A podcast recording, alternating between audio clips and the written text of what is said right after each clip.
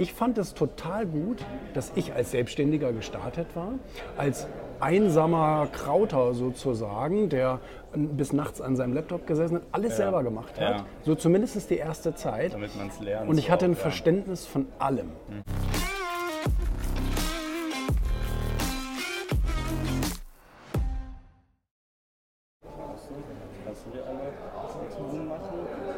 Und jetzt haben wir ihn hier, den Julian Backhaus. Ich habe es ja vorher schon ganz kurz erzählt. Freut mich natürlich, ist mir eine Ehre. Auch mit einem, mit einem selbstständigen Ansatz zu gründen. Weil viele gründen mit dem Ansatz, ich will jetzt Unternehmer sein ab morgen. Und das ist eine wirklich extrem schwere Situation, wenn du das versuchst. Ähm, wenn du gleich mit Mitarbeitern und GmbH und tralala startest, dann wirst du in ein Wasser geworfen, wo die meisten gar nicht mit umgehen können, weil Ja. überhaupt gar kein Fundament da ist.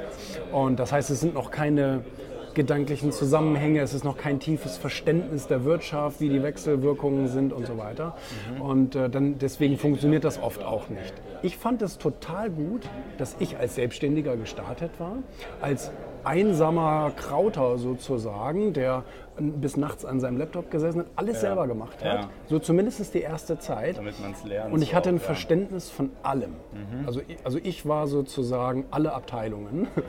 Und äh, deswegen kannst du nachher dann auch, wenn du das durchlebt hast, und ähm, äh, kannst du nachher natürlich auch ganz anders zum Beispiel deine Mitarbeiter einarbeiten und so weiter, ähm, weil, du, weil du einfach ein viel tieferes Verständnis von deiner eigenen Firma hast. Und ich muss auch sagen, dass es mir dabei geholfen hat, eben so ein bisschen schrittweise zu wachsen. Das heißt, ich habe einen kleinen Kunden gehabt, habe mit dem was gemacht, habe entweder Erfolg oder Misserfolg dabei gehabt, aber ist nicht schlimm, wenn es ein paar hundert Euro sind. Ja. Weißt du, dann nimmst du den zweiten und den dritten und wächst so langsam, erhöhst deine Preise, hast mehr Marge und so weiter. Und ähm, hast du auch nicht dieses typische Schuldenproblem.